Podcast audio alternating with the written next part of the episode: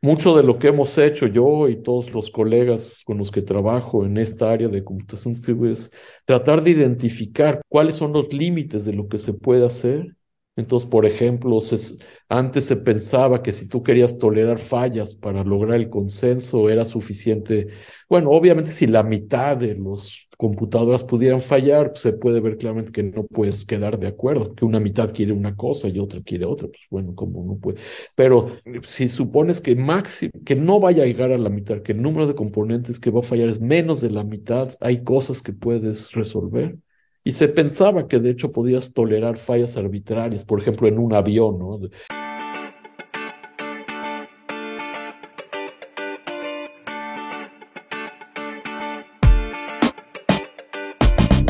Buenos días, soy Juan Manuel Aguaxin y esto es Digitalizados, el podcast donde platicamos sobre los retos que la era digital nos plantea.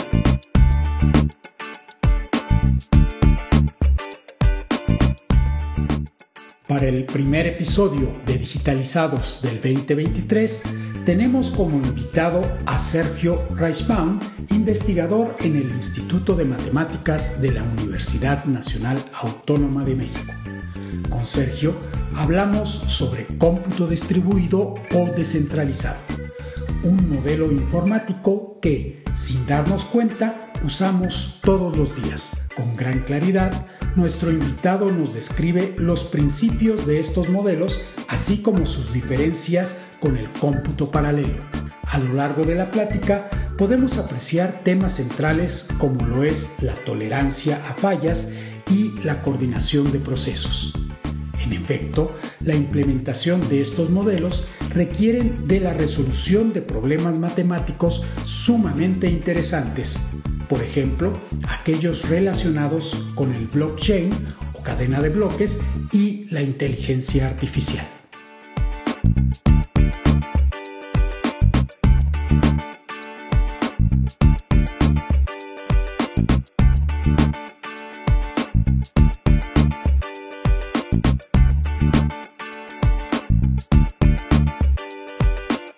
Hola, buenos días, bienvenidos a Digitalizados, al primer episodio del año, el primer episodio del 2023, en el que tenemos a un invitado de lujo, a Sergio Reisbaum, que es Premio Nacional de Computación 2022 por la Amexcom. Bienvenido, Sergio. Hola, gracias, gracias por la invitación y por tan honrosa, honrosa bienvenida. Muchas gracias, Juan Manuel. Pues gracias a ti por estar digitalizados. Y pues déjenme decirles que Sergio está en estos momentos en París.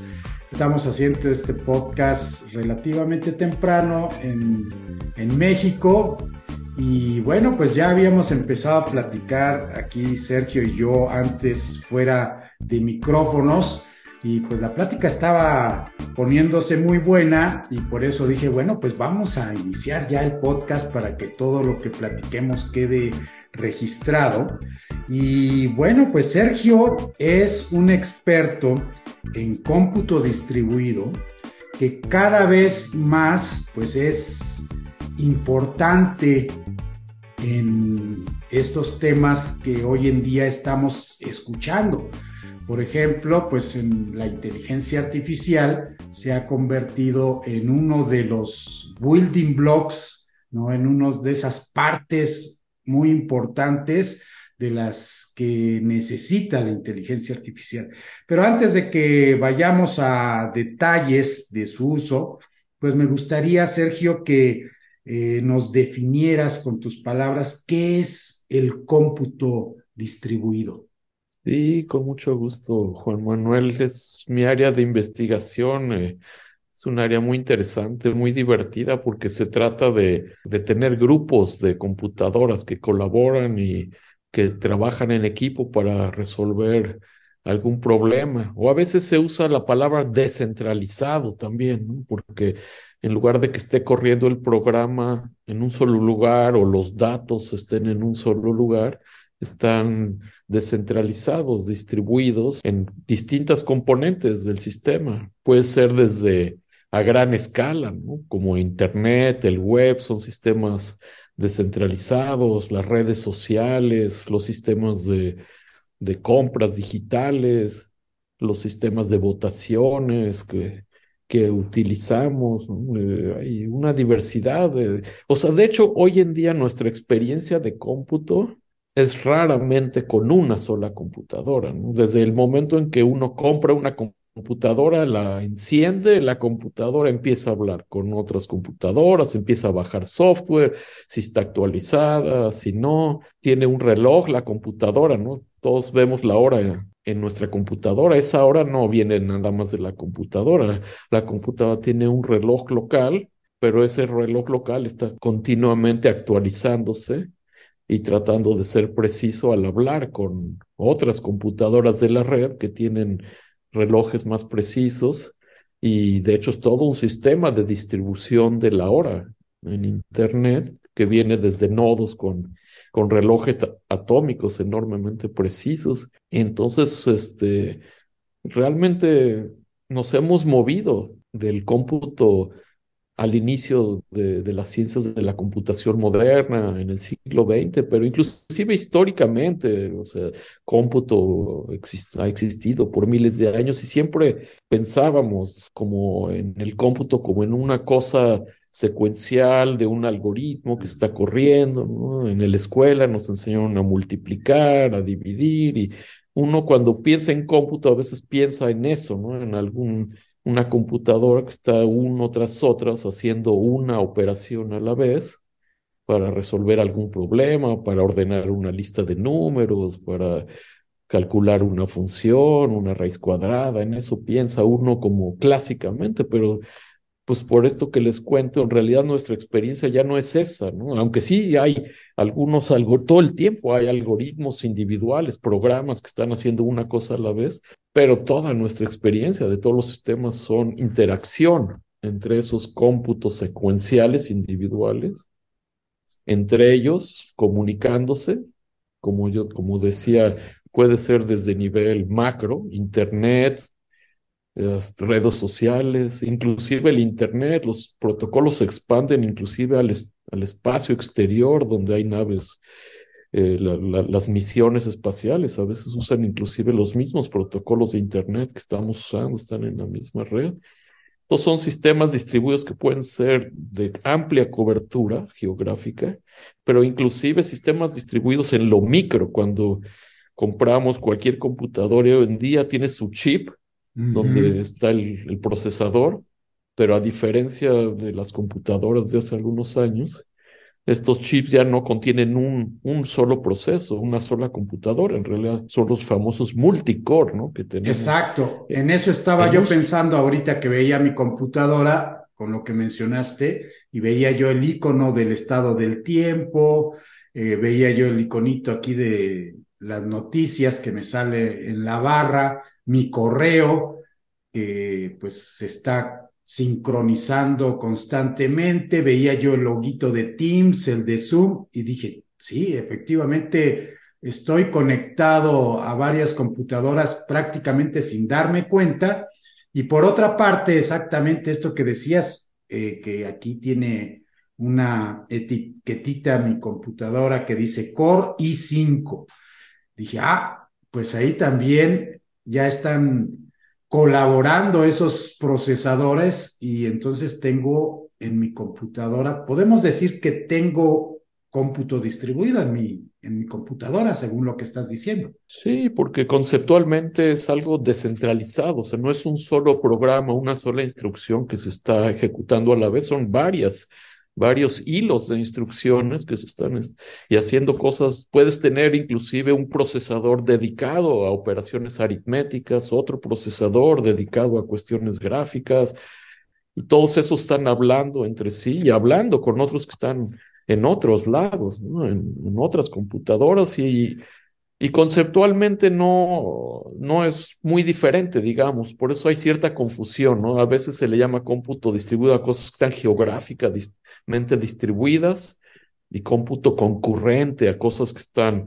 físicamente en el micro, en el mismo chip, pero conceptualmente son los mismos tipos de problemas, son algoritmos que ya no es un solo algoritmo, sino es un algoritmo distribuido, o sea, el mismo código del algoritmo no consiste de varios, varios códigos secuenciales que cada uno está haciendo una cosa, pero además tienen instrucciones para comunicarse entre sí y, y, no solo las instrucciones están distribuidas, los datos, como yo decía, puede ser que los datos no estén en un solo lugar, o sea, normalmente no están en un solo lugar, por cuestiones de tolerancia a fallas, de cuellos de botella, ¿no? No quisiéramos que haya una sola base de datos de un banco donde todos los clientes tienen que estar conectando al, a la misma base de datos físicamente en el mismo lugar. Imagínate la cantidad de tráfico que, de datos que habría hacia una sola localidad. Entonces, eso es lo que hace verdaderamente único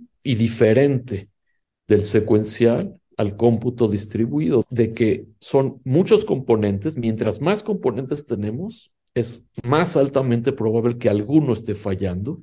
Ahorita estamos usando este sistema distribuido para hablar, tú y yo, para grabar, para los datos, y seguro que están habiendo fallas por algún lugar de Internet. Todo el tiempo están habiendo problemas de comunicación, algún procesador que, estaba, que se, puede caer temporalmente, ni siquiera nos damos cuenta. Ese es, en ese sentido, se vuelve muy diferente el tipo de algoritmos distribuidos y de herramientas en el sentido que inevitablemente tenemos que tolerar trabajar con componentes que van a estar fallando, que son imperfectos, ¿no? No, no podemos lograr comunicación perfecta, obviamente, y tenemos, no podemos garantizar que, que los datos que replicamos en distintos sitios por cuestiones de tolerancia falla, pues en algún momento no sea accesible alguna de las, de las réplicas de los datos.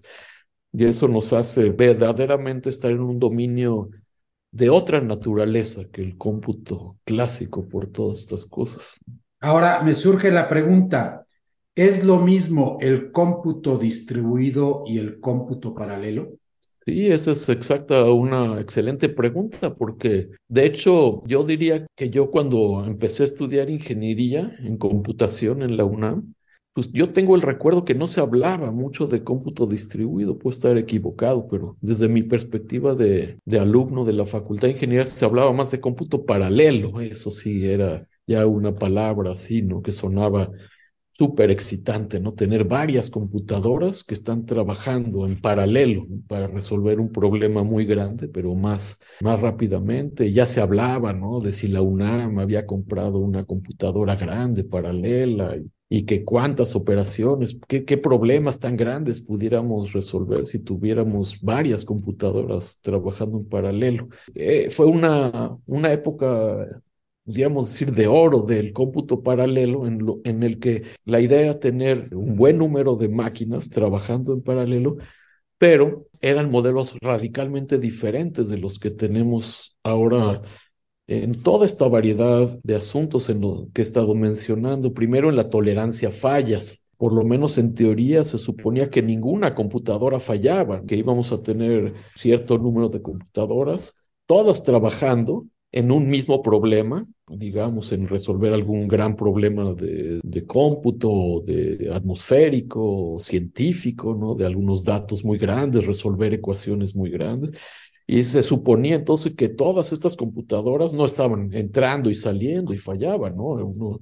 estaban funcionando todas hasta que terminara el cómputo, algo que se vuelve totalmente, una suposición totalmente fuera de la realidad, porque pues, hoy en día, conforme tenemos más y más componentes, inevitablemente fallan, ¿no? Algunos de los componentes. Otra gran diferencia del cómputo paralelo con lo que hoy en día llamamos cómputo distribuido es que no podemos mantenerlas totalmente sincronizadas como se suponía con el cómputo paralelo. Todas las computadoras iban a hacer sus operaciones exactamente al mismo ritmo, ¿no? En, en rondas rondas, todos iban, digamos, iban a resolver algún problema de matrices muy grandes, algún cálculo, entonces separaban a lo mejor los datos de la matriz, los distribuían entre las computadoras y todas al mismo tiempo se suponía que iban avanzando en sus cálculos parciales y luego se, se juntaban esos cálculos parciales para obtener una solución global. En cambio, esos modelos son totalmente diferentes de los de ahora, porque ahora lo que queremos es que si una computadora, son computadoras que pueden ser muy distintas unas de las otras, porque no están desde un principio construidas para trabajar síncronamente en equipos. Son sistemas eh, muy diversos a veces en sus componentes y entonces lo que quisiéramos más bien, en lugar de uniformizarlas a que de forma así muy ordenada todas trabajen al mismo tiempo, más bien queremos dejar que cada una trabaje a la máxima velocidad que pueda y que computadoras más lentas o procesadores más lentos o hilos de software más lentos no atrasen a otros más rápido.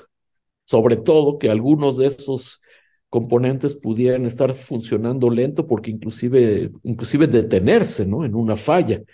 Y justamente ese es el objetivo, que si una computadora falla, no ni siquiera nos demos cuenta, ¿no? Eso es mucho lo que tú estás platicando. Yo ni siquiera me doy cuenta, estoy viendo en mi pantalla, como dices, que están pasando muchas cosas sin que yo esté consciente. Esa es, a veces esa es una definición que se usa del cómputo distribuido, son sistemas en los que si algún componente falla, en otro lado ni siquiera nos damos cuenta de, que existe, ¿no? De que, de que algo malo pasó.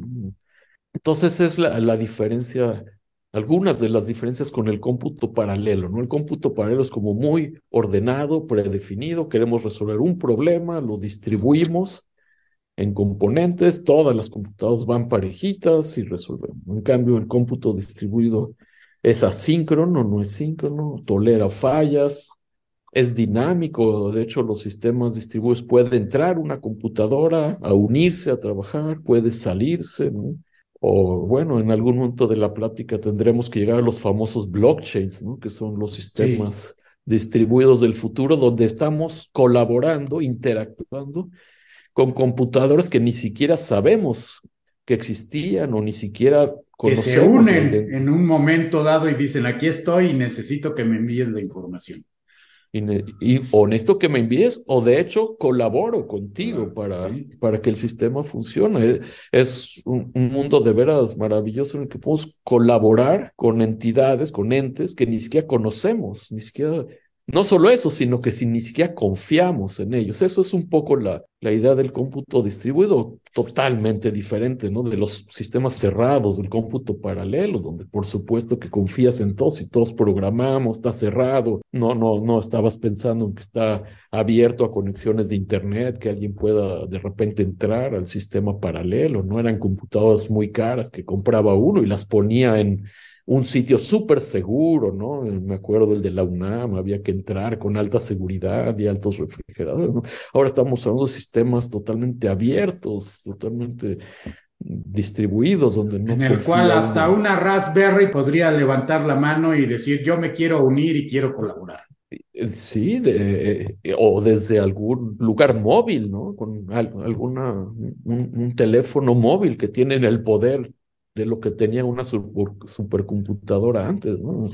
Ese teléfono, alguien desde su teléfono móvil en cualquier parte del mundo puede de repente entrar y formar parte de una conversación, de una colaboración, de almacenamiento de datos, de tolerar fallas, porque si tenemos más y más componentes, pues es más difícil manejar todo, pero un buen diseño nos permite aprovechar esos componentes. Los famosos sistemas de música, de de colaborar con archivos de música, ¿no? Uno puede compartir canciones eh, que tú tengas con los demás y, entre todos tener una base de datos de canciones de música y una gran diversidad de problemas aparecen. ¿Cómo localizas dónde está una canción cuando el sistema está distribuido por todo el mundo? ¿no? Sí, perdón, me hiciste pensar a la serie que está en Netflix de Spotify, en la que deciden distribuir las canciones en diferentes nodos, incluso de los clientes, precisamente para lo que comentas, ¿no? Compartirla con alguien más y hacen estadísticas de qué canciones debemos de guardar porque en esa zona podrían pedir esa canción y entonces yo ya estoy listo para entregarla de una manera más rápida Sí, mira, qué interesante, ¿no? Porque estamos diciendo que puede uno compartir y colaborar recursos de distintos tipos, recursos de memoria, ¿no? Yo puedo, si yo tengo memoria que me sobra aquí, yo puedo ofrecer esa memoria al sistema. Recursos de cómputo, ¿no? A veces hay sistemas distribuidos que dicen, tú préstame tu procesador para que cuando tengas tiempo en la noche, tu computadora casi todo la mayor parte del día está desperdiciado el poder de cómputo. ¿Por qué no integrarlo a un sistema, a una supercomputadora, pero abierta, y en la noche que no la estás usando, déjame usar tu procesador para continuar haciendo cálculos entre todos. Fascinante, ¿no? El mundo de, de la computación distribuida. Así es. Ahorita que platicábamos sobre esta diferencia del cómputo distribuido y el cómputo paralelo, pues me hiciste pensar al trabajo que realicé en mi tesis doctoral, como posiblemente sabes, yo hice una tesis sobre planificación de movimientos en robótica y tenía que hacer el cálculo de dos robots manipuladores, dos brazos robóticos, para que pudieran moverse sin colisión. Entonces, distribuía cada una de las partes de los robots en un procesador. Teníamos un transputer con 128 procesadores y entonces en un procesador pues enviaba la mano de el robot 1, en otro la mano del robot 2 y así, ¿no? Todas esas partes. Y entonces tenían que checar únicamente pares de colisión, por ejemplo, la mano con el codo del primer brazo y, luego eh, otras dos partes. Y uno de los grandes problemas que yo tenía, pues es que efectivamente la computación, los cálculos de las colisiones se hacían muy rápido, pero cuando tenía yo que juntar todos los resultados, pues ahí tenía yo un cuello de botella y perdía yo mucho de ese tiempo que había ganado, porque es como si les dijera a todos, a ver, chicos, en una clase realicen sus cálculos cada quien eh, que les corresponda esta ecuación matemática y cuando terminen lo juntamos todo y de repente tengo a todos los alumnos que llegan a quererme dar su resultado y pues yo ya no puedo tener esa capacidad, ¿verdad?, de calcular el resultado porque ahora tengo que hacerlo uno por uno. Eh, ¿Cómo ha cambiado esto? Porque se me hace un punto clave dentro de lo que tú has dicho. Ese cómputo paralelo hacía ciertas suposiciones y visiblemente aquí pues ha cambiado la arquitectura y ahora estos problemas que yo encontré en ese tiempo, pues hoy en día tienen soluciones que permiten que pues ya no tengas ese cuello de botella. ¿Qué es lo que ha cambiado? Sí, este, qué bueno que mencionas ese, ese ejemplo tan interesante por varias razones. Una razón es que dices, había nada más dos, dos brazos, un sistema distribuido de dos componentes nada más. Entonces uno pensaría, ah, bueno, qué fácil, porque son nada más dos, cuando en la práctica podemos tener miles y miles de, de computadoras interactuando, sistemas distribuidos gigantescos, pero, pero no, el caso de dos es, de hecho, ya muy interesante. Hay libros enteros, hay áreas de investigación enteras que se dedican a a encontrar soluciones mejores y mejores para dos procesos. De hecho, eh, a veces queremos soluciones que sean altamente seguras, que usen herramientas de criptografía y, a tal grado es importante ese caso que se le llama eh, coloquialmente en los cursos y en los libros como los problemas de Alice y Bob, seguramente has, oído, ¿no? Porque tenemos nada más dos participantes en el sistema que están trabajando, Alice y Bob, y se están comunicando, enviándose mensajes, y nada más, ya con dos, Alice y Bob, nada más con dos participantes ya hay problemas muy novedosos, enormemente complicados y no todos se saben cómo resolver. Ese es un, un comentario, ¿no? De, en cuanto al número dos, que, que, el otro es en cuanto a lo de robótica, una área, una subárea de los sistemas distribuidos enteros es la robótica distribuida. A veces tenemos dos robots, como en tu caso, pero ah, podemos tener más robots, ¿no? en México tenemos un experto, Vladimir Stivil, en jugar fútbol con robots, ¿no? Por ejemplo, son sistemas donde las computadoras, de hecho, tienen movimiento y se colaboran y, tienen que evitar choques y eh, estrategias conjuntas. Este, yo mismo he trabajado un poco en algoritmos distribuidos para robótica, donde quiere uno tolerar fallas, que si uno de los robots del sistema falla, pues el resto de los robots puedan seguir eh, realizando la tarea colaborativa. Lo mismo que decías con los alumnos, no quieres que un alumno muy lento que no termina de, resolver el examen, pues detenga todo el proceso, ¿no? Tienes que tener algún tipo de algoritmo que permita eh, avanzar, ¿no? Es lo que le llamamos siempre. Eh, es muy interesante esto porque cuando queremos demostrar que un sistema distribuido con un algoritmo distribuido es correcto, aparecen cosas que no aparecían en, en el cómputo secuencial.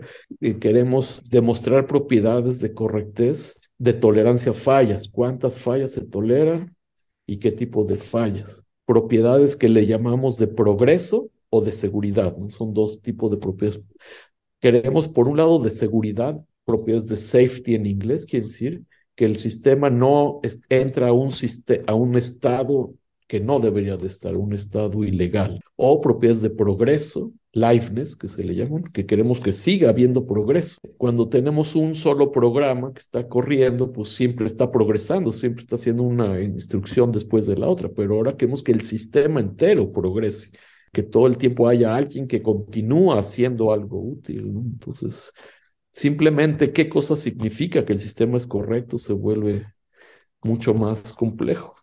Y me preguntabas entonces, pues, qué tipo de técnicas se han ido diseñando para lograr este eh, que no haya cuellos de botella, como dices, etcétera.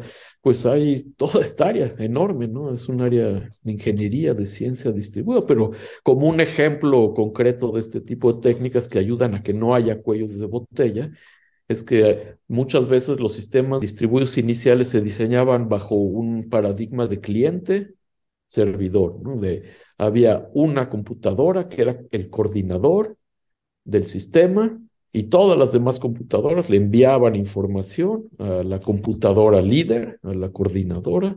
Esa computadora veía, coordinaba, les enviaba de regreso, les decía adelante, vayan por acá, va, todo bien, etc. Pero, eh, ¿qué, pero esa forma de diseño pues facilitaba entender lo que estaba pasando, tener control de, del sistema, pero ocasiona esos tipos de cuellos de botella, ¿no? Hay que esperar todos, a, eh, no solo se vuelve un cuello de botella, sino un punto de fallas, ¿no? Si ese líder falla o está lenta, tanto el líder puede estar lento como las líneas de comunicación entre el líder y los demás, pues, eh, todo eso es muy deseable evitarlo y en efecto son las muchas soluciones hoy en día son completamente descentralizadas. ¿no? Un tipo de solución es que ese líder vaya rotando, que, cuando, que cada periódicamente se cambie el líder o cuando el líder no está respondiendo rápido, se elija un nuevo líder. Entonces, es, es por eso que... Muy interesante. De los algoritmos distribuidos más, más que más estudian son algoritmos de elección de líder, precisamente, ¿no? Para que las computadoras, entre todas, hablando, pues puedan lograr de acuerdo en, en, elegir a un líder periódicamente y, y además tolerando fallas, porque qué tal que el líder dice, no, yo no me voy, o, o se duplican dos líderes que dicen, no, pues los dos somos líderes, entonces buscamos soluciones que sean robustas, que sean eficientes en cuanto a poca comunicación, pocas rondas de comunicación logren elegir un líder, que toleren fallas, etcétera.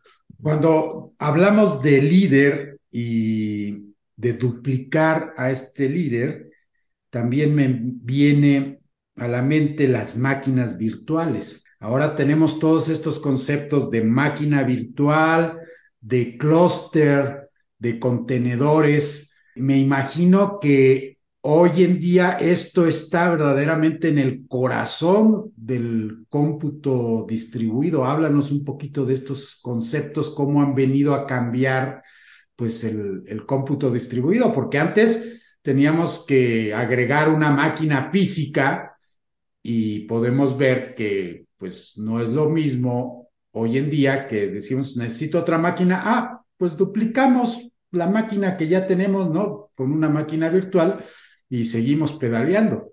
Sí, ha afectado todo, todo el, diseño de software, de, de, administración de software, al grado que decíamos en una empresa hoy en día, pues es común que una empresa, sobre todo pequeña o mediana, diga, ¿para qué voy a tener yo equipo de cómputo? que voy a tener que estar manteniendo, que voy a estar teniendo que comprar cada vez equipo nuevo, tengo que tener un equipo de, de gentes de cómputo más sofisticado en lugar de tenerlo en la nube, digamos, ¿no? Hay servicios de la nube que pueden tener expertos mucho más eh, especializados, porque están, ¿por qué? Porque no trabajan nada más para una empresa, sino están dando servicios a muchas empresas. Puede tener hardware y software mucho más avanzado que lo que pudiera comprar una empresa pequeña. Oímos, ¿no? De cómo las empresas pequeñas, medianas, a veces ya no pueden pagar la cantidad de dinero que cuesta las licencias de software y tener asesorías de, de las compañías de software que estén viniendo, etcétera. Sí, de varios expertos. Finalmente necesitan el experto de seguridad, el experto para instalar el software, etcétera, de redes. Eh, de redes. Y en cambio en, en la nube, pues simplemente compramos el servicio y listo, ya tenemos todo un ejército que está trabajando para nosotros que pertenece a, la empresa que esté dando ese servicio. Respaldos, digo, hasta uno mismo como individuo, ya no vayamos con una empresa, o sea, hoy en día, pues cualquiera de nosotros dice, yo no me voy a estar, yo me acuerdo en las épocas que teníamos que nosotros mismos administrar nuestros sistemas de respaldo de datos, no nada fácil, ¿no? Tener, tenías que comprar un disco externo y estar viendo que si se llena el disco externo, que si no, que al rato ya se te olvidó conectarlo y, y luego ya, ya no funciona ese y hay que comprar uno nuevo, es todo un Tienes que ser casi un experto, ¿no? En almacenamiento de datos distribuidos, en respaldo y todo. En lugar, lugar de eso, hoy en día uno se suscribe a algún sistema de la nube y que funciona con una seguridad impresionante, ¿no? En todo un año puede tener segundos de fallas de tiempo que está abajo con una gran seguridad. digo, todo esto se puede, tecnologías que se van mejorando, pero ya hoy en día ya o, inclusive algo tan sencillo como abrir un documento en Word, en PowerPoint. A veces no lo es más conveniente abrirlo en la nube donde tienen ya la última versión del software instalada, donde ya va a estar respaldado, donde puedes colaborar, ¿no? Es, el asunto es que abres tu documento de, de alguna hoja de cálculo o lo que sea y automáticamente puedes colaborarlo, compartirlo. Bueno, lo de las fotos, qué barbaridad, ¿no? Uno toma fotos, inmediatamente las puede subir, compartir con otras personas. Cuestiones de localización son verdaderamente mágicas. Estuve yo hace unos días en un congreso y estábamos ahí, nos estaban dando un paseo por la ciudad de, Barcelona, un guía del congreso, ¿no? Que nos invitó y de repente uno se separa del grupo ¿Y qué haces? Pues le mandas un mensaje por WhatsApp o por alguna, por alguna cosa a otro colega, ya eso es un sistema distribuido. El otro colega pone su localización de forma que tú vas viendo exactamente dónde va el grupo del que te separaste en tiempo real, con una precisión de metros. Estos sistemas distribuidos tienen información que les sirve para colaborar, como decíamos, el tiempo, la hora, los relojes, la localización, como en estos ejemplos, que puedes estar viendo en tiempo real dónde están tus colegas en un mapa, puedes estar almacenando datos, fotografías, compartiendo, ¿no? En cuestiones de seguridad, cuando hay algún problema de, robos, de lo que sea, de, en, tiempo real viendo videos, o sea, son sistemas distribuidos altamente interactivos, dinámicos, sí, Ahora, se ha hablado en varias ocasiones de la historia de la computación, de tener terminales menos inteligentes porque el cómputo ya está en la nube, ya es distribuido. ¿Piensas que podría suceder esto de que tengamos en un futuro ya terminales tontas y que todo el cálculo se esté haciendo en la nube y pues nosotros simplemente estamos viendo desplegarse el resultado en, en nuestra computadora. Creo que ya Steve Jobs, cuando tuvo esta empresa de Next, quería hacer un poco esto, pero la tecnología todavía no estaba del todo lista para hacerlo. Y hoy en día, pues vemos que ya de ese lado posiblemente ya es posible, pero pues no lo hemos visto todavía realmente de esa forma, ¿no? Con una terminal tonta que haga uso de los servicios de cómputo en la nube para hacer todo. Sí, es muy buena pregunta, realmente no, no tengo, no, no, no, lo, no lo sé, no tengo la, la respuesta, pero creo que tiene que ver un poco con este continuo cambio, ¿no? De que por un lado dice, ah, que lo hago todo en la nube y luego por otro lado cada vez queremos hacer cosas más sofisticadas que requieran de que el cómputo esté en el lugar, ¿no? Como procesar imágenes de forma sofisticada, ¿no? De, cosas, cuestiones parte de videojuegos o de otras cosas, y funcionar en todo el tiempo, ¿no?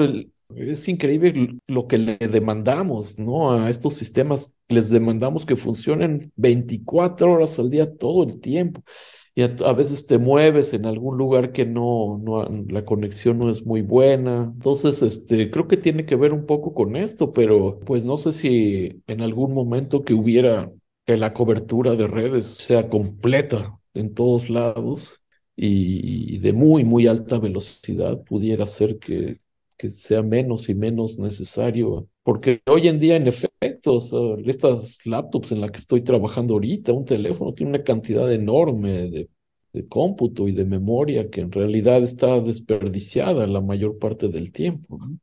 La mayor parte del tiempo quizás estamos haciendo una cosa muy simple de editar un documento, mandar un correo, ver alguna página web sencilla. Pero bueno, inclusive esas tareas se vuelven más y más sofisticadas. Un navegador hoy en día son programas mucho más complicados, ¿no? Que lo que al principio uno pensaría que fuera necesario. Entonces sí, es buena pregunta hacia dónde se va a dirigir esta, esta tendencia, sí, no, no lo sé, sí. Hemos mencionado este tema de la cadena de bloques, el blockchain. Me gustaría que aquí nos compartieras eh, cuál es el papel, ya lo habíamos mencionado un poquito al, inicio, en esta cadena de bloques del cómputo distribuido por una parte en la cadena de bloques y por otra en la inteligencia artificial. Sí, bueno, eh, bueno, son dos preguntas diferentes, pero empezando con lo de blockchains, pues a final de cuentas es una cierta técnica para diseñar eh, sistemas distribuidos. Cuando otra vez me refiero a un sistema distribuido, simplemente un sistema en el que pueden participar muchas computadoras, pueden almacenar datos, etc. Entonces también es un poco este, confuso, digamos, porque a veces confundimos, por ejemplo, un sistema distribuido con una base de datos distribuida, ¿no? Bases de datos, pues desde hace los inicios prácticamente del cómputo, ¿no? Queremos tener una base de datos para almacenar datos, para poder sacar datos, hacer preguntas que nos rápidamente nos regresen datos que nos interesan y, y pues muy pronto nos dimos cuenta que pues para que eso funcionara bien había que, que replicar la base de datos, ¿no? Por lo que decíamos, que no se va, primero para que por si se cae y les se descompone el disco, pues no se pierda la información. Por otro lado, por lo de los cuellos de botella, ¿no? No quiere, y la distancia física, no sé, la base de datos de algún banco nacional, pues no quisiéramos que todo mundo de toda la República tuviera que accesar un almacenamiento de datos en la Ciudad de México, ¿no? Si alguien está en el norte de México, en el sur, que tuviera réplicas locales, ¿no? etcétera. Entonces, una base de datos distribuida es como un sistema distribuido, pero muy orientado a almacenar datos y a, hacer búsquedas sobre esos datos, a mantenerlos consistentes, etc. Entonces, eso es una parte de, la meta de blockchain, ¿no? Tener, poder almacenar datos, pero otra vez como con la filosofía esta moderna de que sean sistemas abiertos, totalmente dinámicos, distribuidos. Las bases de datos distribuidas originalmente eran cerradas, ¿no? Una empresa, un banco, el gobierno implementaba su solución, solo los clientes autorizados podían autorizarla, hay un gerente de software que decide cómo se hacen las cosas, a quién se le da cuentas, etc. Lo que llamamos centralizado completamente centralizado a veces en cuanto a la localización de los datos o a la administración misma del sistema o a las decisiones, etcétera, etcétera. Y moviéndonos hacia un sistema descentralizado totalmente en cuanto a los participantes, en cuanto a la localización de los datos, etcétera. Y sobre todo también en cuanto a la transparencia, ¿no? En un banco, o en una empresa que tenga su base de datos, pues hay que confiar en, en el administrador de, ese, de, ese, sistema, que pueda a final de cuentas hacer cambios, borrar cosas, y queremos sistemas en los que sean abiertos a los participantes y también sean auditables, que uno si uno almacena una pieza de información, que tenga uno toda la certeza de que esa pieza va a estar ahí guardada, de que pueda uno no solo modificarla, sino de forma transparente ver otras piezas de información, etcétera. Entonces, en cierto sentido, este tipo de soluciones, pues, es lo que uno buscaba con los sistemas distribuidos desde antes de blockchain, pero con blockchains es, cambiaron varias cosas. Una que nos volvimos todavía más ambiciosos, ¿no? En que fueran totalmente abiertos los sistemas, que cualquier persona en cualquier momento pudiera y que quisiera incorporarse al sistema pudiera participar en el sistema, mientras que los sistemas distribuidos tendían a, ser más estáticos. De entrada, en cuanto al número de participantes, queremos decir, cuáles son las computadoras que están participando en el sistema, cuál es el nombre de cada uno, ¿no? Cómo identificar cada una. Entonces, o sea, desde la arquitectura misma del sistema distribuido estaba todo, todo explícito desde un principio. Acá es un sistema totalmente dinámico que está, en cualquier momento se incorpora una computadora que ni sabemos quién es, o, una persona, un usuario que dice yo quiero almacenar mis datos y nada más entra al sistema. Entonces el blockchain es este tipo de, de, sistema distribuido y de enfoque específico de la palabra cadena de bloques, ¿no? que tiene una, una estrategia específica de cómo hacer eso, cómo implementar eso, que empezó con la idea de hacer transacciones bancarias, ¿no? De que de, monedas digitales, de Bitcoin y otras luego que surgieron. Entonces la idea inicial era simplemente que en la base de datos, no sea una base de datos genérica, sino para almacenar transacciones, ¿no? De, de una moneda digital, ¿no? Entonces, que lo único que se almacenara es quién le transfiere tantos bitcoins a quién y nada más. Y luego se dieron cuenta rápidamente de que, bueno, pudiera uno almacenar otras cosas, no nada más transacciones de, de una moneda, y que esta estrategia de, del bitcoin, del blockchain original de bitcoin, que era almacenarla en bloques que se encadenan, pues era una idea muy, muy práctica, muy útil, ¿no? En la que, ¿por qué? Porque es una especie de ledger, que le llaman en inglés, o de libro contable, ¿no? Es una especie de libro contable donde uno lleva la contabilidad solamente añadiendo líneas, no tachando, ¿no? No se vale la, no se vale irse a una página anterior y decir, ah, es que la línea que está en el libro contable donde la voy a corregir. la voy a corregir. No sé, no es que ya yo le pasé tanto dinero a Juan Manuel o almacené tal dato y ya quiero cambiarlo. No, no, no. Si lo quieres cambiar, no se vale tachonear nada. Lo que se vale es agregar otra línea donde dices, bueno, esta transacción ahora me regresa tanto dinero o esta transacción. Eso permite esa transparencia unido a herramientas de criptografía muy sofisticadas, muy sofisticadas y muy avanzadas, nos permite esas garantías con altísima seguridad de que no se pueden mover esas líneas. Una vez que entra una línea, acá no son líneas de un libro contable, sino son bloques digitales en una cadena de bloques que se van agregando.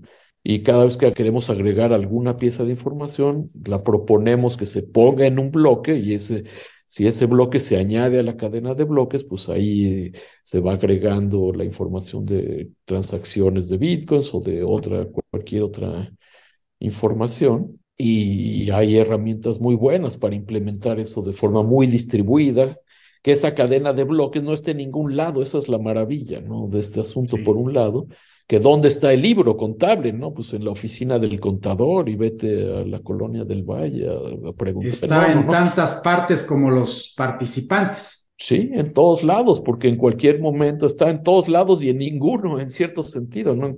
Cualquier gente que se quiere incorporar al sistema simplemente eh, entra a colaborar en el sistema y tiene, puede tener su, copia local de, de, esa cadena de bloques y estar viendo, observando la comunicación que hay entre todos los participantes. Es comunicación transparente que está fluyendo a lo largo de todo el mundo, de todo Internet.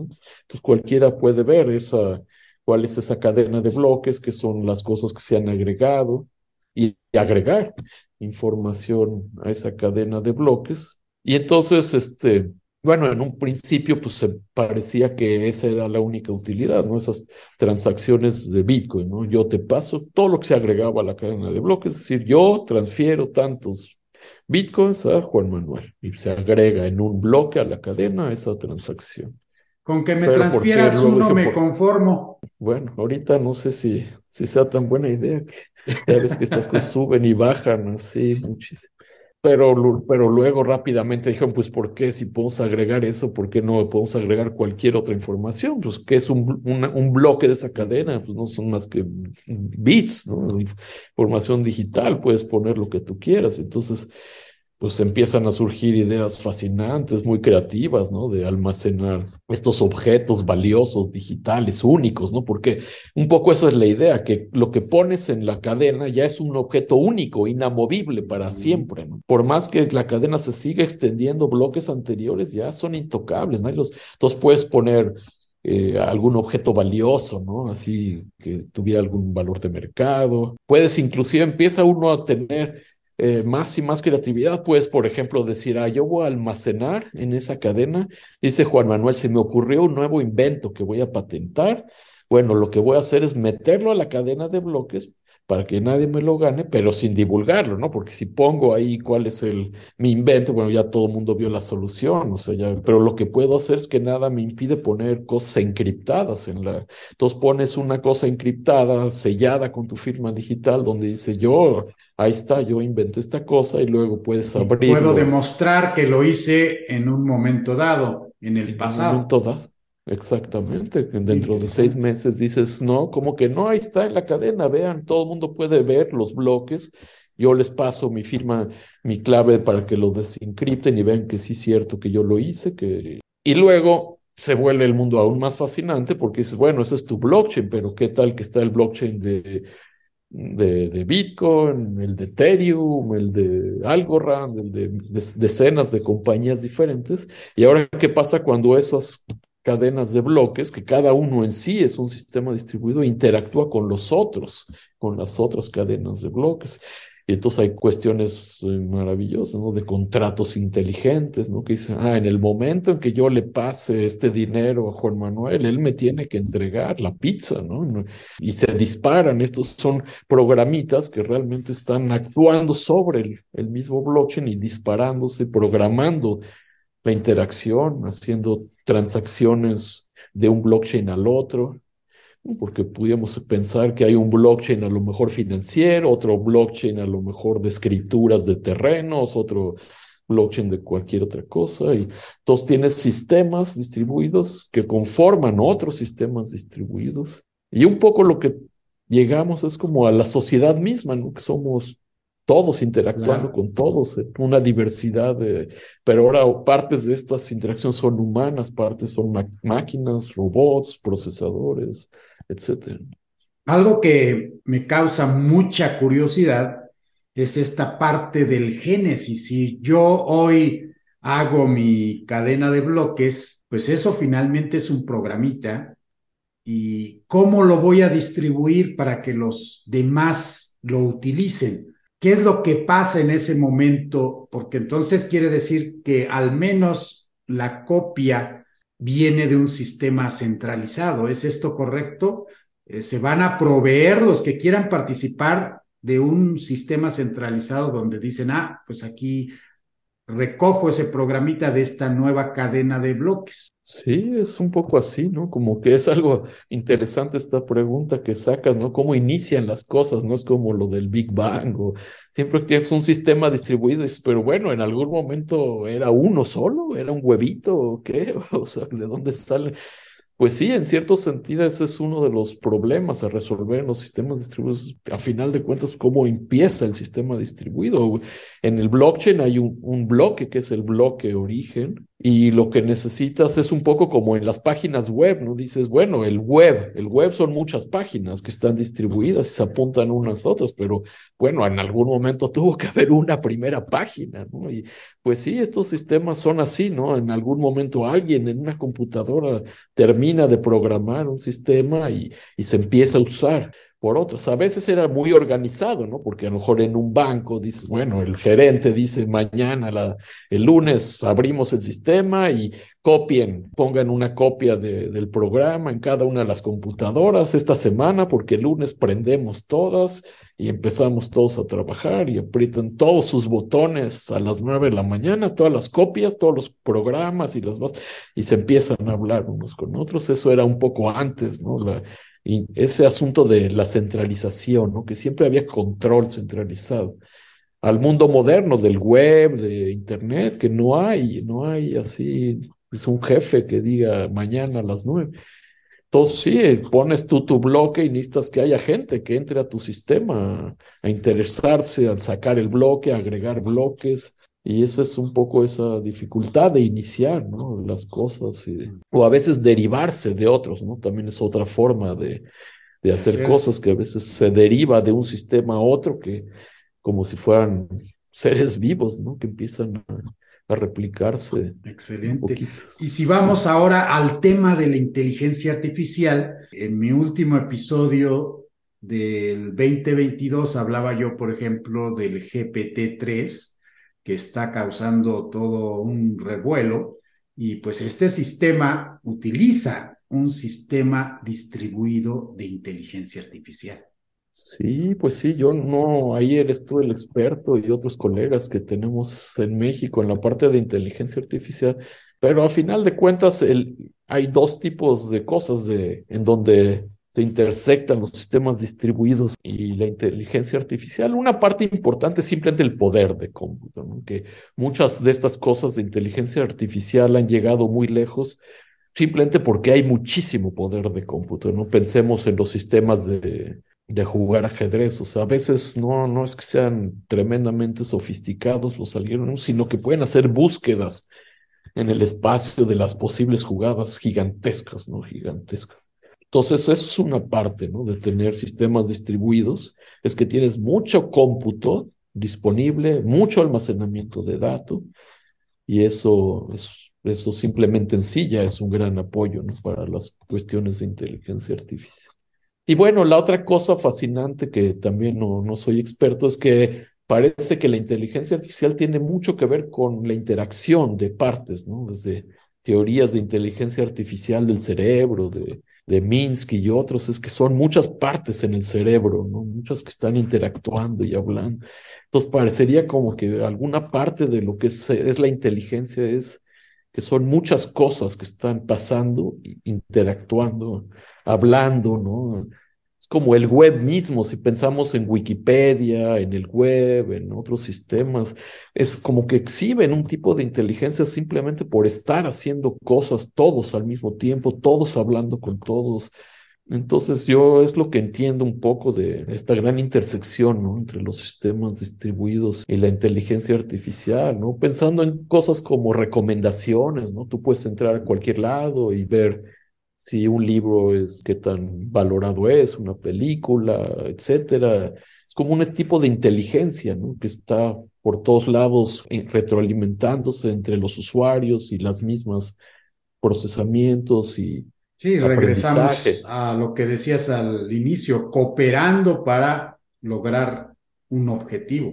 Sí, a veces un objetivo que no existía, quizás desde un principio que emerge, ¿no? De alguna forma, a veces emergen estas estos objetivos dentro del mismo sistema, sistemas muy complejos, sistemas muy complejos a final de cuentas, ¿no? Es lo que estamos viendo, que ya nadie entiende, ¿no? Que interactúan no solo entre las partes, sino a varios niveles, desde el hardware hasta las capas de abajo del software, varias capas de memoria, ¿no? Los sistemas de memoria en sí son enormemente complejos, de memorias muy rápidas en el procesador y discos afuera y otros en la nube, etcétera, etcétera. Entonces, como que hacen mucho de la inteligencia, ¿no? También artificial. Muy bien. En robots, por supuesto, ¿no? Son sistemas de robots que están interactuando, ¿no? Como en un partido de fútbol de robots, como que hay cierta inteligencia que emerge a todos los jugadores jugando en equipo, ¿no? de la combinación de la inteligencia artificial de cada uno de los robots. Exactamente, sí. Ahora, ¿Cuáles han sido tus principales contribuciones en esto del cómputo distribuido? Háblanos un poco sobre esto. Sí, pues eh, yo he trabajado a lo largo de los años en varios aspectos de los sistemas distribuidos. Un tema que se repite constantemente es ese de elección de un líder o de consenso. Siempre que tenemos equipos de participantes, computadoras o lo que sea, hay que lograr estos, esta coordinación ¿no? entre lograr funcionar como un todo. Entonces, estas abstracciones que usamos como elegir un líder, ¿no? O, o como consenso, ¿no? Distintas componentes del sistema quieren hacer distintas cosas y bueno, hay que llegar a un acuerdo a cuál seas. El ejemplo más claro es lo de la cadena de bloques, ¿no? Está, tenemos una única cadena de bloques y queremos agregar un, un siguiente bloque, pero ¿quién es el que quiere? Ahora tenemos participantes por todo el mundo cada participante, cada componente quiere agregar un bloque distinto. ¿Cómo decidimos cuál es el único? Un único bloque es el que se va a agregar al final. ¿Cómo lo agregamos? Necesitas algún algoritmo distribuido de consenso, ¿no? Para que entre todos lleguen a un acuerdo, decir, este es el bloque. Ahorita le toca este bloque y luego metemos el tuyo y luego otro más. Entonces, estos algoritmos de consenso tienen mucho que ver con votaciones, ¿no? Si pensamos qué cosa es una una elección, una votación distribuida, pues tienes muchos votantes, cada uno quiere otra cosa, necesitas juntar toda esa información y producir un solo resultado, ¿no? El resultado de la elección. Tradicionalmente eran muy centralizados, ¿no? Esos sistemas, pero los sistemas de votación que usamos hoy en día son distribuidos, ¿no? Inclusive, aunque haya partes físicas de poner boletas en distintos lados, ¿no? Poco a poco se va agregando esa información. Entonces, ese tipo de temas de acuerdo, de consenso, ¿no? De coordinación, he diseñado, he trabajado en el diseño de algoritmos tolerantes a fallas, ¿no? Esa es la idea siempre, que toleren fallas de distintos tipos, unas más severas, menos severas, cuántas fallas, si tenemos un cierto número de componentes, podemos tolerar la tercera parte de las fallas, la cuarta parte de las fallas. Entonces, mucho de lo que hemos hecho yo y todos los colegas con los que trabajo en esta área de computación es tratar de identificar cuáles son los límites de lo que se puede hacer. Entonces, por ejemplo, antes se pensaba que si tú querías tolerar fallas para lograr el consenso era suficiente. Bueno, obviamente si la mitad de los computadoras pudieran fallar, pues, se puede ver claramente que no puedes quedar de acuerdo, que una mitad quiere una cosa y otra quiere otra, pues bueno, como no puede. Pero si supones que máximo, que no vaya a llegar a la mitad, que el número de componentes que va a fallar es menos de la mitad, hay cosas que puedes resolver. Y se pensaba que de hecho podías tolerar fallas arbitrarias, por ejemplo, en un avión, ¿no?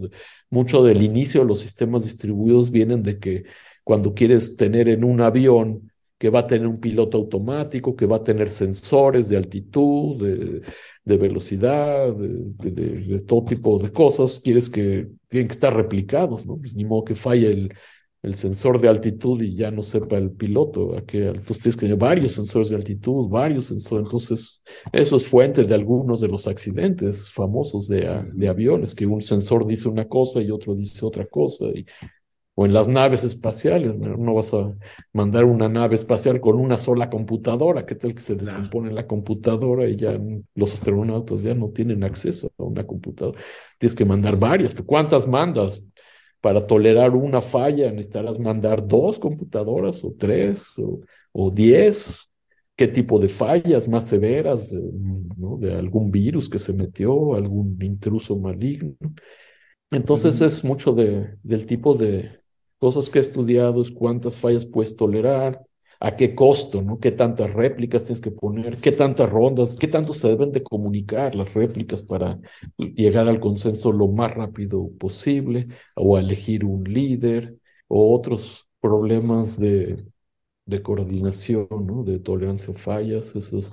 Ahora lo de bloque pues tiene que ver, hemos estado estudiando un poco también en ese contexto que se puede que cómo mejorar los algoritmos de consenso, de elección de líder, etcétera. Eso es un. Y otros relacionados, como lo de sincronización de relojes y otras cosas. Y puede ser, a veces los he estudiado en contextos donde son sistemas distribuidos realmente geográficamente, que se envían mensajes, o a veces la comunicación es a través del chip, donde hay una memoria compartida, donde se escriben y se leen los, los, los, procesos que están corriendo concurrentemente, se comunican escribiendo y leyendo de una memoria compartida. Entonces, como decía, conceptualmente no es tan diferente y entonces a veces he trabajado en algoritmos distribuidos de memoria compartida y a veces de envío de mensajes o a veces de robots donde los robots se hablan unos con los otros para explorar o navegar un sitio o juntarse en alguna parte del sitio. Excelente. Pues vamos a pasar a la última parte del podcast, que es un poquito más sobre preguntas personales. Y aquí me gustaría abordar pues lo que estábamos platicando en un inicio que se me hizo muy interesante sobre tus orígenes háblanos un poco sobre estas historias que conoces de tus orígenes y cómo ha influido todo esto eh, en tu carrera, cómo llegaste tú a la computación, a decidir estudiar computación. Pues sí, sí, mis llegaron de Polonia, ¿no? Antes de la Segunda Guerra Mundial, donde la gente en Europa empezaba a presentir que se venía una guerra y empezar y la crisis económica, etcétera, y entonces pues algunas gentes empezaban a salir, a intentar salir de Europa. Y en esa época, en los años 30, ¿no? 1930, por ahí, pues eh, no sabían mucho ni qué era México, ¿no? Ahí no hablaban inglés como hoy en día todo mundo y mucho menos español. Y entonces como que tenían la idea de ir a América, que es de lo que se hablaba, ¿no? En esa época, pues en América las cosas están muy buenas y todo el mundo se referían a Estados Unidos, pero ni sabían bien a veces qué estaba, qué exactamente era. Había que las cartas pues tomaban meses en llegar ya algunos ya tenían algún familiar, algún conocido que les mandaba cartas que decían, no, aquí hay trabajo, aquí no hay guerras, aquí pues se tomaban barcos para llegar de Europa, que tomaban semanas, en sí, semanas en llegar.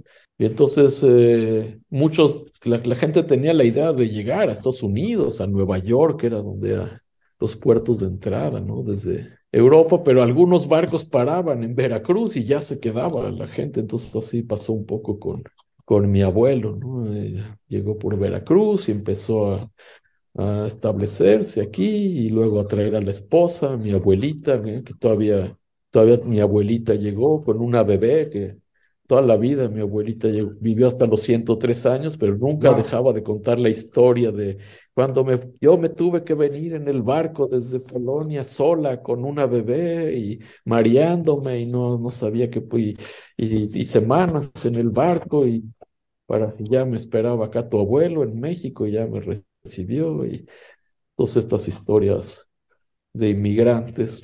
De aquellos tiempos. Y luego ya mi papá, mis papás, pues ya los dos nacieron en México. Ambos estudiaron en la UNAM, mi papá en la Facultad de Ingeniería y mi mamá eh, estudió en la Facultad de Química. Y entonces un poco conmigo era así, como que así se hablaba en mi casa, en la UNAM, ¿no? Si vas a estudiar, tienes que estudiar en la UNAM, es el lugar, el mejor lugar, el único lugar bueno de ciencia, así se hablaba, yo sin saber mucho, y a veces preocupado que si había huelgas, ¿no? Ya yo había yo tenido conciencia de que a veces había huelgas en la UNAM y todas estas cosas.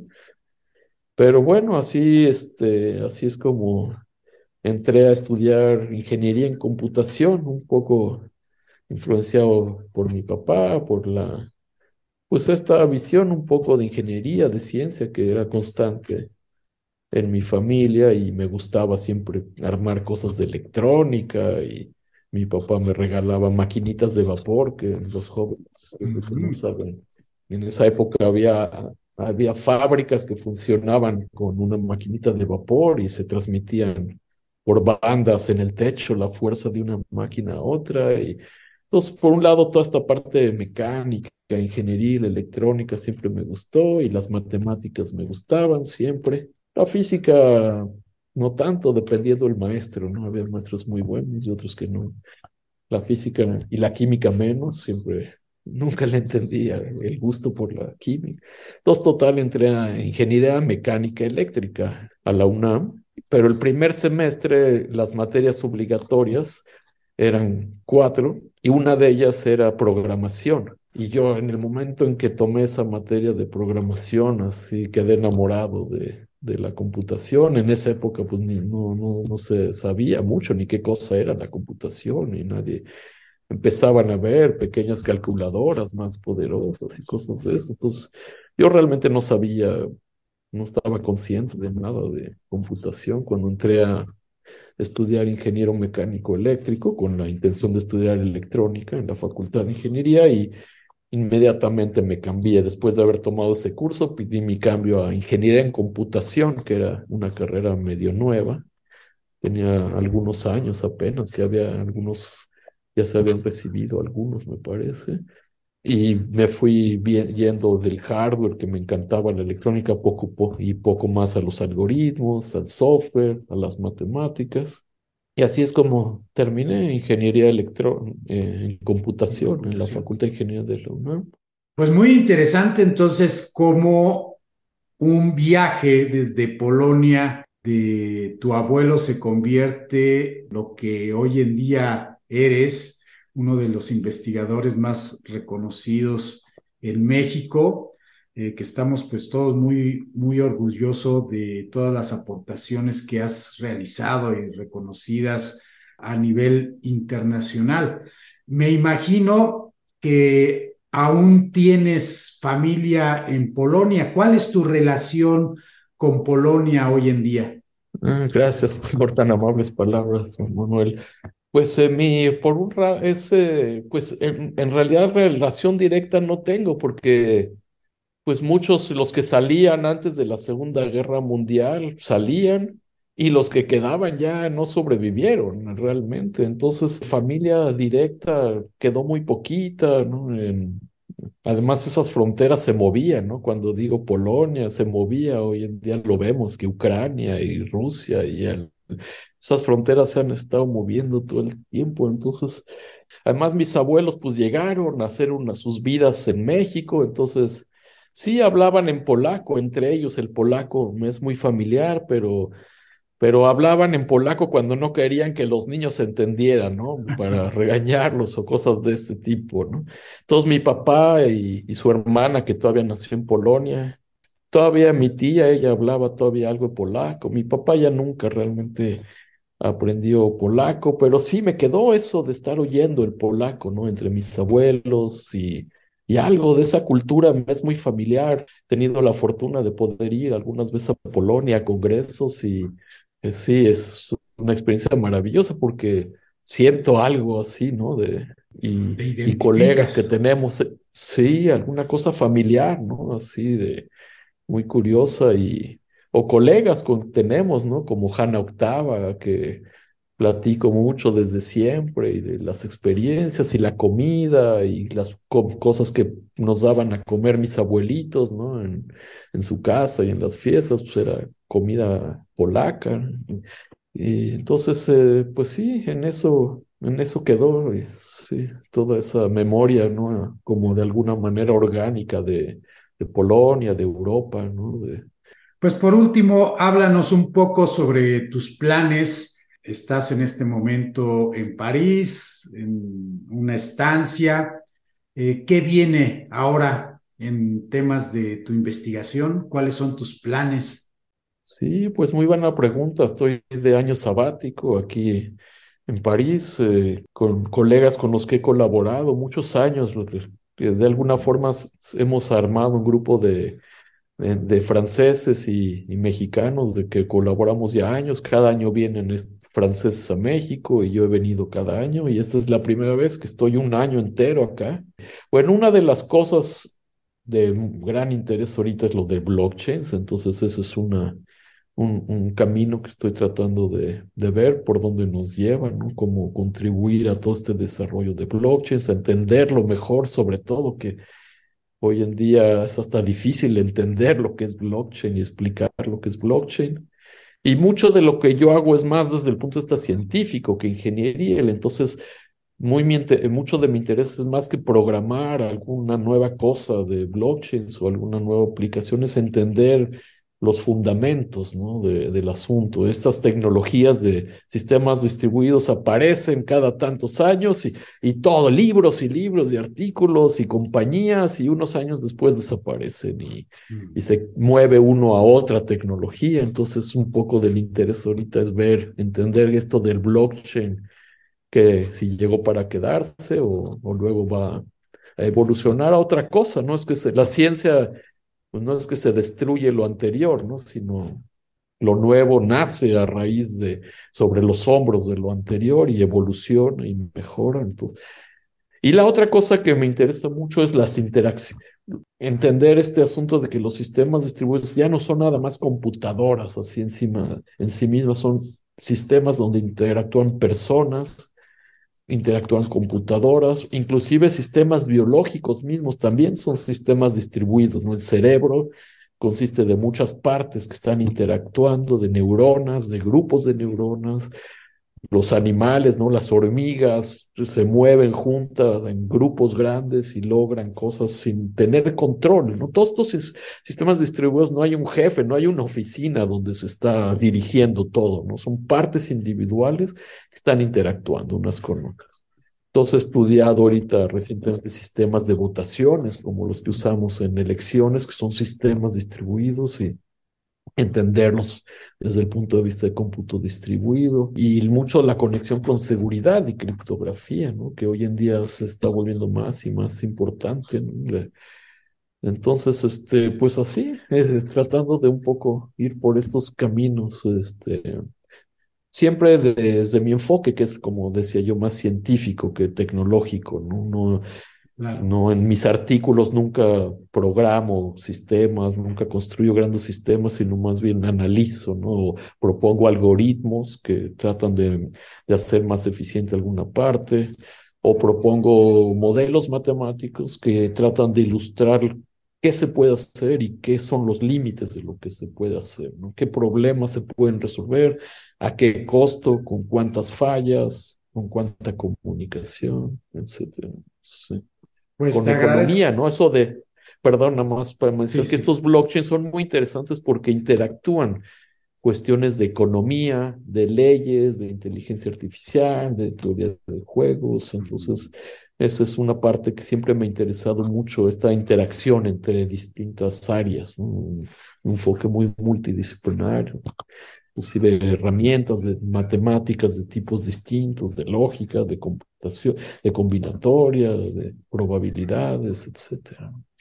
Pues veo que hay mucho que hacer en este tema. Veo que a veces ha de ser un poco incluso difícil escoger qué es lo que vamos a estudiar de tantas cosas que se nos presentan y que todas son, pues muchas veces quizás igual de importantes, ¿no? El, estudiarlas. Sí, creo que eso es una, un, bonito comentario, así, entre las conclusiones de esta plática tan, tan interesante. Te agradezco muchísimo estos esfuerzos. Realmente creo que es un proyecto bellísimo, estas entrevistas, pero eh, sí que pues a final de cuentas yo siento que una de las dificultades más grandes es ser académico, ¿no? De ser investigador, es que no tienes un jefe. ¿En qué vas a trabajar? Me preguntas, o sea, si estuviéramos en una empresa, me dirías, pues, ¿qué, qué va a trabajar? ¿En qué te puso a trabajar la empresa ahorita, ¿no? Y aquí no, no hay nadie que me ponga. Eso es de las grandes dificultades para mí, ¿no? Que tienes que tú mismo elegir y conforme pasan los años, pues entiendes más cosas, has escrito más artículos, entonces se abre más, más y más la gama de cosas en las que puedas trabajar, con más y más colaboradores, pero el tiempo sigue siendo el mismo, ¿no? Tus, ocho horas de trabajo, el tiempo que le puedes dedicar diario. Entonces, ¿qué, ¿de qué manera elegir entre cosas, tantas cosas tan interesantes, tan importantes y en el tiempo acotado que tienes? Yo siento que es una de las grandes habilidades de los grandes científicos, ser muy buenos para saber cómo utilizar su tiempo. Sí, tienes toda la razón. Pues te agradezco sobre todo eso, el tiempo que le has dedicado a este episodio, que se me ha hecho muy interesante, un tema de actualidad del cómputo distribuido. Vamos a verlo, yo creo que todavía más de lo que lo hemos visto. Vamos a escuchar más todavía sobre este tema. Y bueno, pues ya tendremos oportunidad de vernos personalmente, ya sea allá en París, ojalá, ¿verdad? cruzo los dedos para poder tener oportunidad de ir este año por allá. Y si no, pues aquí nos vemos en México, porque pues siempre causa la misma alegría vernos en donde sea. Eh, siempre es muy interesante platicar contigo. Y bueno, pues eh, esperamos a ese momento para que me platiques qué es lo que hiciste allá en París. ¿Qué te parece? Muchísimas gracias por la invitación, un, placer la conversación, espero que al auditorio también le haya interesado y con mucho gusto puedo seguir conversando con el auditorio si me envían algún correo electrónico y podemos eh, con mucho gusto tener, continuar esta conversación entre todos. Mil gracias, Juan Manuel. Gracias a ti, pues vamos a poner tus coordenadas en la información de este episodio. No me resta más que decirte hasta la próxima, Sergio. Hasta la próxima, gracias Juan Manuel, un abrazo.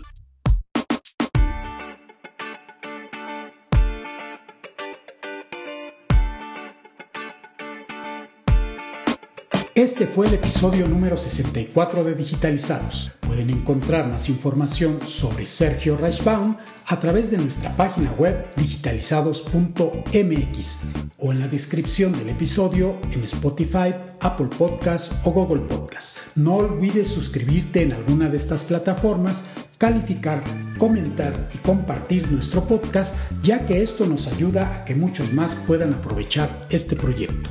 Soy Juan Manuel Aguaxin y los espero en el próximo episodio. Les tengo reservada una interesante plática con quienes están digitalizando al mundo.